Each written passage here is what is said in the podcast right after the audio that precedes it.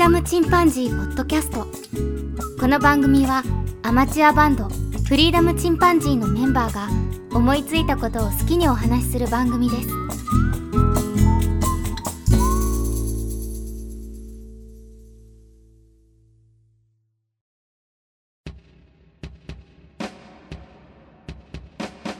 さあ始まりました。カメラをキャメラと呼ぶ男、フリーダムチンパンジーの佐藤です。今日は7月にいただきましたお便り紹介を私一人でしたいと思います。まず黒猫のマー君さんからいただきました。フリチンに反応したのは僕ではなく、てんてんてん、まゆみさんです。というふうにいただきました。こちらね、えー、ドダナタズというハッシュタグも一緒についてるんですけども、こちらはドダナダーズのヤンバイイングリッシュという番組の内容でですね、フリチンというワード、この番組のハッシュタグですけども、こちらについてお便りいただきました。黒猫のマー君さんがやっていた、ちょっとね、終わってしまって残念なんですけども、ポッドキャスト番組、黒猫を拾ったという番組の中で、私がお便りをお送りしたんですけども、その時ね、フリチンという言葉にマー君が反応していたというふうに、ドナダーズの中ではお話しされていましたが、それは、えー、マー君ではなくて、激しく反応したのは、まゆみさんですよ、奥さんのね、まゆみさんですよというふうな、そういった内容のツイートになっております。気になられた方はね、ぜひ、黒猫を拾った過去回を聞いていただけたら嬉しいなと思います。こうやってね、あのいろんな番組の中で私、お便りもお送りするんですが、ドナダダーズのヤンバイレディオの中でのコメントにまた他のポートキャストの方が絡んでいただけるというね、こういった二重三重に絡み合っていくようなところも、このポッドキャストの面白さではありますよね。まゆみさん、えー、大変失礼いたしました。フリチン。まゆみさんはね、フリチンではなくてフルチンって言ってましたけどね。はい。このね、このマー君さん、ありがとうございます。次に加藤さんからいただきましたお便り会。出だしの佐藤さん、テンションが高い。一体何が点々点。ヨーグルッペ効果ですかというふうにいただきました。これね、あの、ヨーグルッペ効果というのは、あの、私がね、たまたまスーパーでヨーグルッペという懐かしい飲み物。まあ、なんて言うんでしょうね。ちょっと変わった味のカルピスと思っていただければいいんですが、それを飲んだからこんな風になってんじゃないかというようなことを、えー、加藤さん言われてますが、ちょっとね、テンションを上げてお便り紹介しようと思ったんですけども、すぐ息切れしてね、普通のいつも通りの喋り方になってしまったところが、えー、うちのケン君も聞いてて笑えたというふうに言ってました。加藤さんありがとうございます。次に、ふわゆうさんからいただきました。やっと聞けました。コメント紹介、そしてまさかの番組も取り上げていただいてありがとうございます。私もコメント紹介の回を取ろうかなと思案中です。やっぱり自分のコメントが読まれるの超嬉しいというふうにいただきました。あのー、こうやってね、えー、お便りいただくこちらも超嬉しいんですけども、僕も最近はちょっとサボりがちですが、できるだけ、えー、いろんな番組にお便りを送りたいなと思ってはいるんですが、たくさん聞いてるので、やっぱりその、連続で聞いてしまうと、すっかり何をお便りしようか忘れてしまったりね、そういうこともあるんですけども、お便りを送ると、それを読んでいただけたときは本当に嬉しいですし、お便り紹介会というのがある番組で、例えばうちのようなすべて読みますよというふうに言っている番組の場合は、あの、本当に聞くのが楽しみになりますから、うちの番組に限らずですね、いろんな番組に皆さん好きな番組があれば、ぜひお便りをお送りされてみたらどうかなというふうに思います。特にうちはハードルが低いので、えー、ハッシュタグフリチンだけで確実に読んでおりますので、またね、ちょっとしたコメントだけでもいただければとても嬉しいので、お便りください。わゆうさん、ありがとうございます。ポッドキャスト番組を始められた方にお便りいただきましたら、大体私一緒に、あの、番組も当然聞きますし、その、ご紹介もね、したいなというふうに思っております。次に巻貝さんからいただきました。テイク111山口県。自分は高校の修学旅行が萩津和野でした。広島の原爆ドームも見学しました。津和野の殿町通りの美しい街並みが記憶に残っています。堀割の恋などもというふうにいただきました。今回私はあの、山口県旅行行ってきたんですけども、萩には行ったんですが、津和野には行けませんでしたね。津和野もすごく、うん、魅力的で、次回山口に行くときは行ってみたいなというふうに思っております。修学旅行が山口ですか？そして広島の原爆ドーム。巻貝さんのね、されている番組でもお話しされてましたけども、江戸っ子のね、巻貝さん、東京から修学旅行という選択肢の中に、広島とか、それから山口というのが入ってくるんですね。ぜひ私も次は、津和野の方に行ってみたいと思います。巻貝さんありがとうございます。次にサリさんからいただきました。プリチンの111。私は修学旅行で、松下村塾や修法堂、あ、えっ、と、秋吉堂等行きました。ただ辛い旅行でしたが、大河や佐藤さんの話を聞くと、また大人の今行くのとは違うだろうな、行けたらいいなと思いました。というふうにいただきました。ね、あのー、確かに、歴史にみんな興味があるわけではないですから、松下村塾、興味がない時に連れて行かれてもなーっていうのがあるかもしれませんね。秋吉堂も結構、体力も使いますからね。はしんどいというふうに思われたかもしれません。やっぱりね、大人になってから全然見方が変わってきますよね。修学旅行、大人の修学旅行っていうのをぜひやってみたいなというふうに思います。あれはやっぱりあの、勉強になるっていうのもあるでしょうけど、学校の先生たちが言いたかったんでしょうね。サリさんありがとうございます。次に加藤さんからいただきました。修学旅行で1回、4年前にももう一度行きましたが、山口良いところですよね。千畳敷自分も4年前に来ましたが、景色すごく綺麗でした。松陰神社は修学旅行で行きましたが、今行くとまた違う見え方がするんだろうなというふうにいただきました。加藤さんも修学旅行で行かれましたか？やっぱり勉学と言いますかね、その、頭の良さとか勉強するという意味で、やっぱり松陰神社、修学旅行にはもってこいなのかもしれませんね。僕は吉田松陰のことを調べていったから面白かったというのもありますし、あの、単純に子供たちは、松陰団子が美味しい美味しいというふうに食べてましたね。萩の町も全部見たという感じではないので、ぜひもう一回行ってみたいなというふうに思っております。加藤さんありがとうございます。次に黒柳りんごさんからいただきました。フリチンは聞ける。持ち友は聞けない。しかもフォローしてたポッドキャスト全部消えてる謎というふうにいただきました。これあの画像の方もつけていただいたんですが、エラーが発生しました。この番組は現在をご利用いただけませんなんていう画面が出てますけども、うちの番組だけ聞けて他の番組は聞けないなんていうね、ちょっとトラブルがあったようですが、まあ一応これは復活したようですね。前にももちとも、もちとともの理不尽なダイスという番組のアイコンだけがうちの番組と入れ替わってるなんていうこともありましたのでね。私このツイートたまたま拝見しましたので、コメントをお返ししました。うちの番組しか聞けないようにするウイルスが発動。なわけないですが、何でしょうね、というふうにお返ししましたが、どうも Google Podcast で起きたようですね。プラットフォームの問題もあるかもしれませんし、ポッドキャスト今聞ける媒体いろいろありますけども、まあ、やっぱり不安定なところっていうのはどうしてもインターネット上ではありますよね。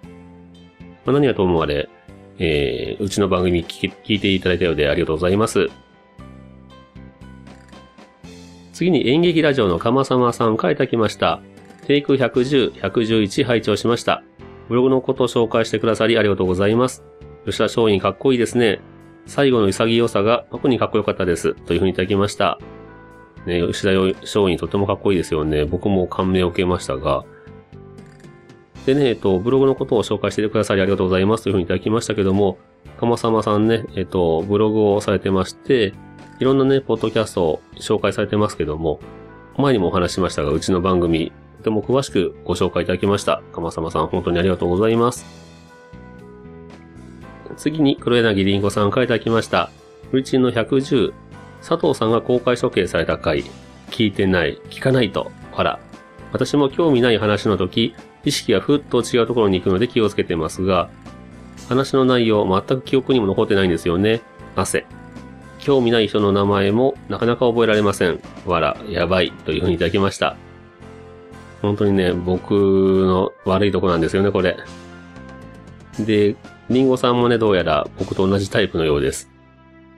興味がない話を興味があるように聞くというのは、ものすごい高等技術ですよね。姿勢が違うのかもしれませんが、本当にあの、集中して聞こうとかね、あとは、聞かないと悪いなっていう気持ちがとても強いとか、そういう部分が欠けてるのかもしれませんね、私の場合。興味ない人の名前って全然覚えないんですけど、嫌いな人の名前って一発で覚えるのは何なんでしょうね、本当に。良くないなと思いますけども。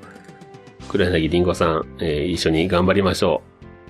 う。お便りありがとうございます。次に鳥人さんからいただきました。ポールさん、デビュー初日からお話上手ですね。お猿のジョージの最初の巻を読み返したくなりました。端々が記憶に残っているのは、怪我とか、絶対叱られそうないたずらとか、子供心にインパクトのある出来事が、実は厳選されて書いてあったんだなと思います。というふうにいただきました。ね、あの、ジョン君の息子さん、ポールが登場したお話でしたが、お猿のジョージ、本当に上手に話してましたよね。すごく元気な子で、あの、おじいちゃんおばあちゃんとも一緒に暮らしてますし、とても会話が多い家族なんでしょうね。お猿のジョージってのは本当に、トムとジェリーなんかもそうですけど、インパクトありますよね。で、お猿のジョージはもっとほんわかとしてますし、子供の願望みたいなのもあるかもしれませんね。えー、こんないたずらしてみたいとか。で、いたずらしたら、結果、その痛い目に遭うとかね。うん。で、また可愛いんですよね、ジョージがね。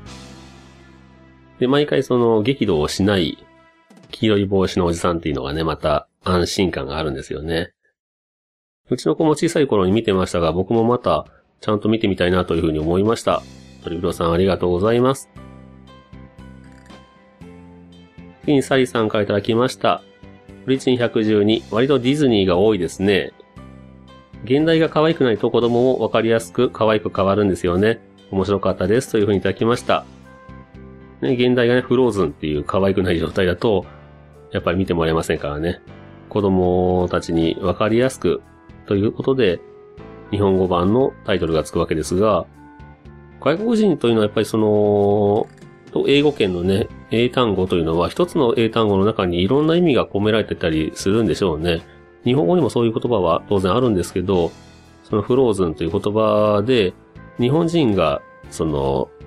想起するイメージというのとは全然違うんでしょうね。ある意味子供向けにその、迎合してないような気がしますよね。大人も見やすいと言いますか、フローズンの場合は。花と雪の女王は僕は、たまたま、町内旅行のね、バス旅行の中で、帰りのバスの中で見たというね、変な見方しましたが、とても感動しました。ケン君とジョーンの反応を見ると、そんなに見てないなっていう感じはありましたけども、僕は結構ピクサーとかディズニー、割と好きな方ですね。ラプンツェルなんかは、うちの子供と一緒に見に行きました。多分一緒に映画館で見たっていうのは、これが僕と息子の最初の映画になりますよね。アクションもあるし、その、ヒロインが結構強いんですよね。そこがとてもいい映画だと思います。サリさんありがとうございます。次に友達ラジオのトールさんからいただきました。ビートルズがやってくるヤーヤーヤーはダサって僕も思いましたよ。あと、ヘルプが4人はアイドルやったよなというふうにいただきました。ね、ヘルプ。4人はアイドルっていうね、あの、シングル版というか、レコードのジャケットはな、そういう風になってましたよね。4人はアイドルってもうほんと、どういうセンスしてんだと思いますけどね、当時の人たちは、このタイトルでかっこいいと思ったんでしょうかちょっとね、うちの親父がすごいビートルズ好きだったんで、いてたら聞いてみたいなというふうに思いましたけどね。天国でも苦笑いをしているかもしれません。友達ラジオのトールさん、ありがとうございます。次にふわゆうさんからいただきました。面白かったです。もっといろんな題名が聞きたかった。特にアニメは日本独自の文化背景もあって、現代のままではちょっとしっくりこない感じがしました。放題にハテナってなるやつも多いけど、元の意味、日本人の好み、映画の内容、マーケティング、エトセトラ、いろいろ考えてつけてるのすごいなというふうにいただきました。ね、本当に一生懸命考えてつけてるタイトルが大失敗することもあれば、大成功することもある。ある意味では、その、映画のタイトルですからね、すごく重要ですし、うーん、すごくクリエイティブな仕事ですよね。責任も重大だし、どういう経緯でね、そのタイトルを考えていくのか、きっと会議をするんでしょうけど、責任者っていうのはなかなか胃が痛い思いをするかもしれませんし、とてもその、やりがいのある仕事かもしれませんね。ふわゆうさんありがとうございます。次に鳥人さんからいただきました。現代と放題のお話、たくさん事例があって面白かったです。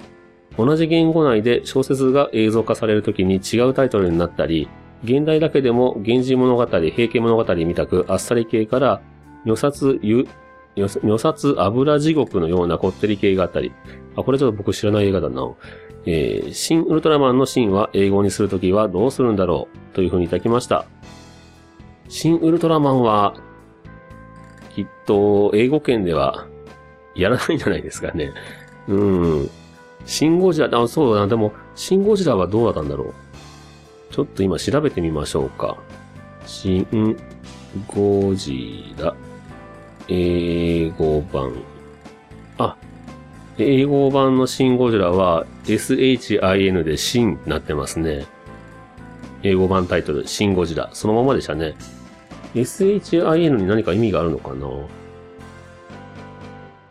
あは。SHIN は日本語だとすねですよね。えー、肘とか、あの、膝小僧。そしてあの、足のすねですね。だからすねゴジラになっちゃいますから、それでいいのか と思いますけど、向こうずれ、牛の、牛のすね肉とか、そのすねですけど、うーん、まあでもそれでいいんでしょうね。となると、ウルトラマンがもしやるとしても、新ウルトラマン、そのままなんでしょうけど、ゴジラと違って、やっぱウルトラマンはかなり限定されますよね。海外でどのぐらいの認知度があるのかというふうに思っちゃいます。現代もね、いろんなタイトルありますけど、確かにこの如殺、油地獄、湯地獄なのかちょっとわかりませんけど、こういうのもありますし、東海道中膝栗毛なんていうのもちょっと長いタイトルですし、現代ってのも結構面白いですよね。現代、現代のままでも面白いですよね。また機会があれば何か面白いそのタイトル集まりましたらやってみたいなというふうに思います。鳥広さんありがとうございます。次にややさんからいただきました。ニーチェ兄さんの話面白かった。わかりやすかったです。ニーチェの格言とかよく耳にしてたけど、こんなロックな人だとは思わなかったわっていうふうにいただきました。ややさん初めてお便りいただきました。ありがとうございます。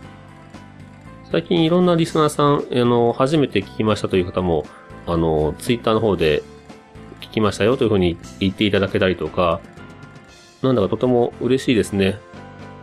ずっと聞いてくださってる方も当然大切に思いますけども、初めて聞きましたというふうに言ってもらえると、なんだかとても嬉しいです。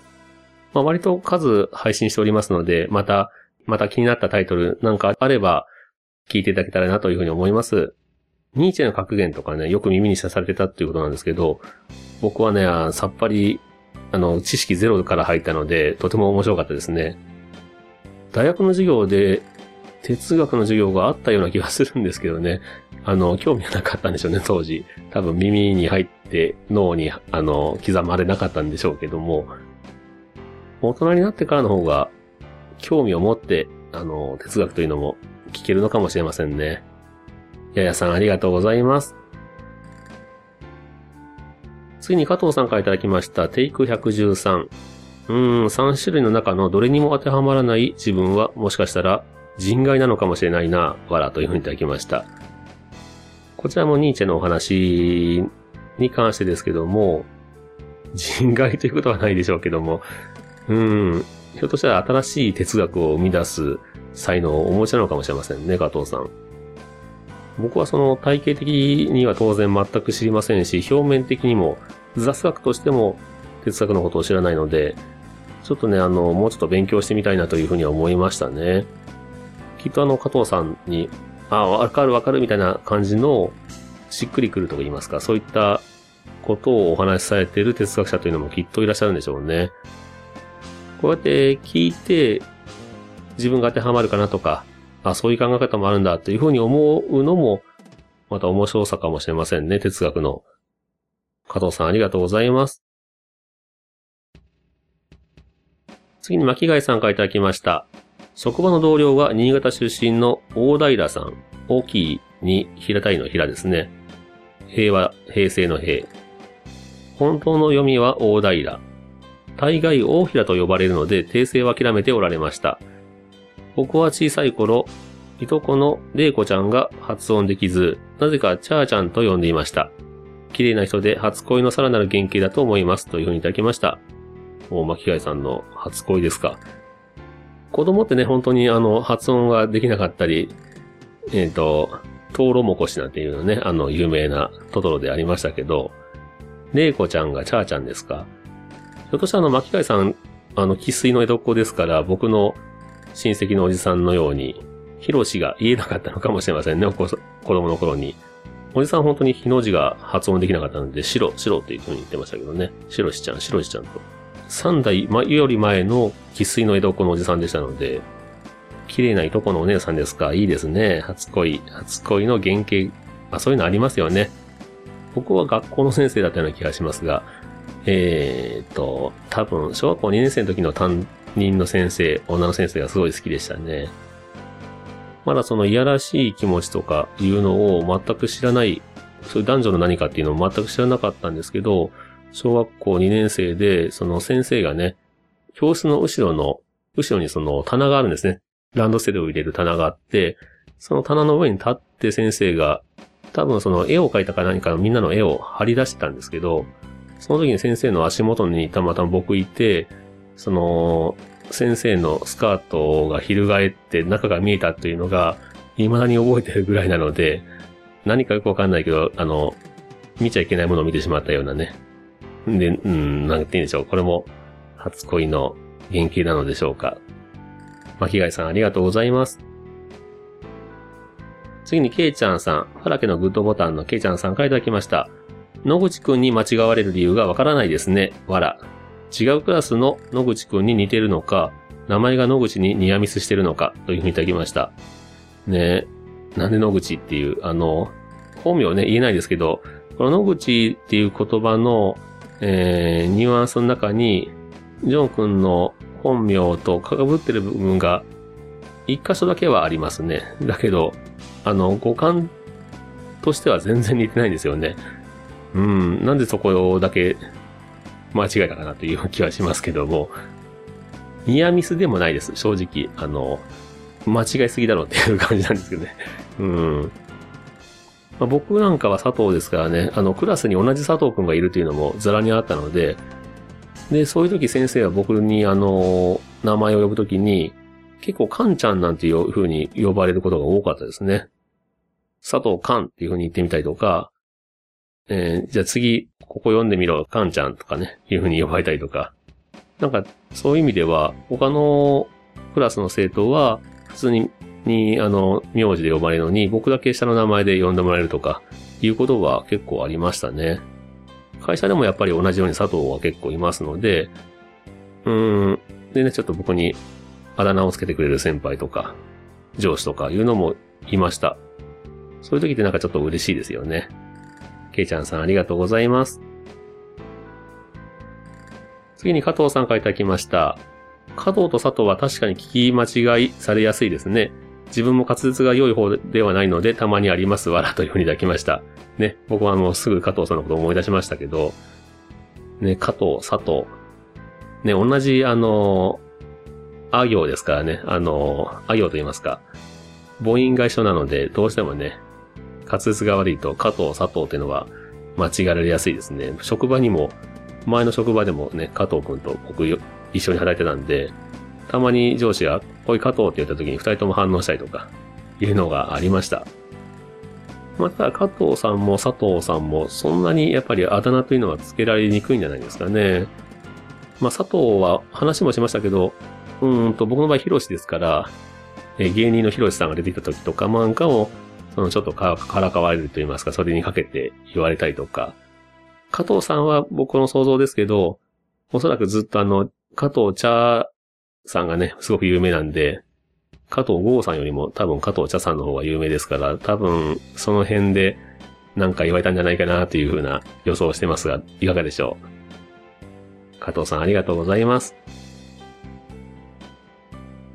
そして今日最後のお便りで、なこのこさんからいただきました。野口さん、かっこ違うの話面白すぎる。自分の名字は100%読み間違いされるので、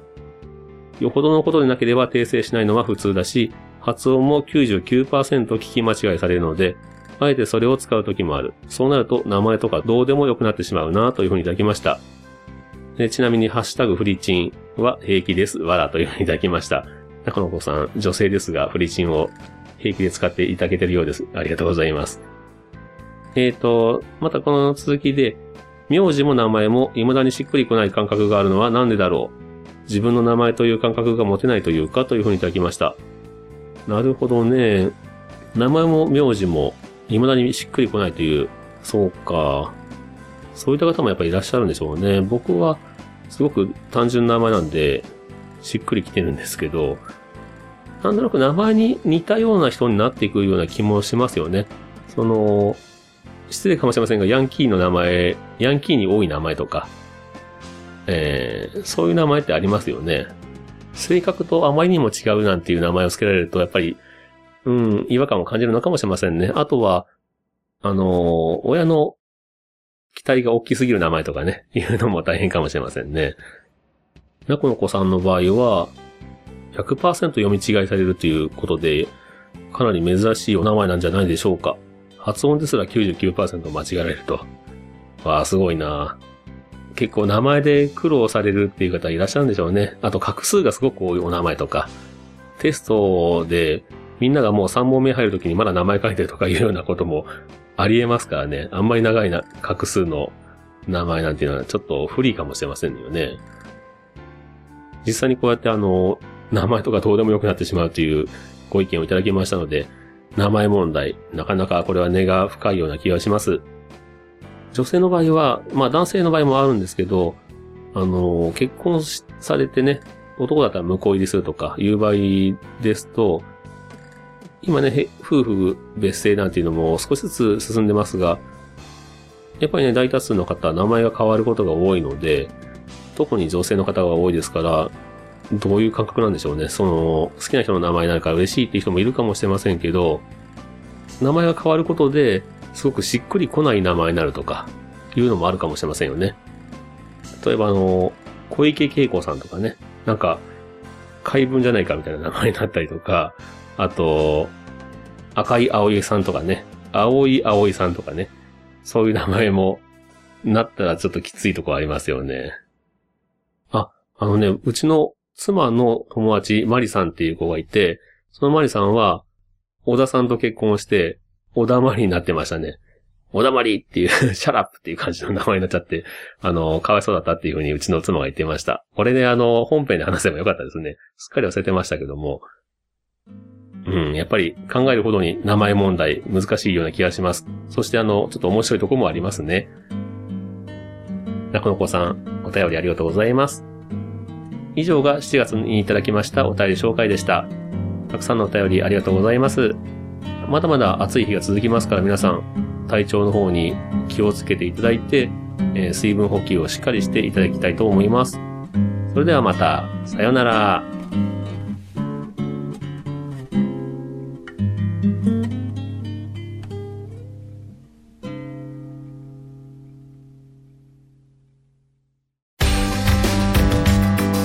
フリーダムチンパンジーポッドキャストをお聞きくださりありがとうございますこの番組ではお便りをお待ちしております。ツイッターにてハッシュタグにカタカナでフリチンとつぶやいていただくかメールアドレスフリーダムドットチンパンジーアットマーク Gmail.com freedom ドット chimpanzee アットマーク gmail.com までご意見ご感想お待ちしております。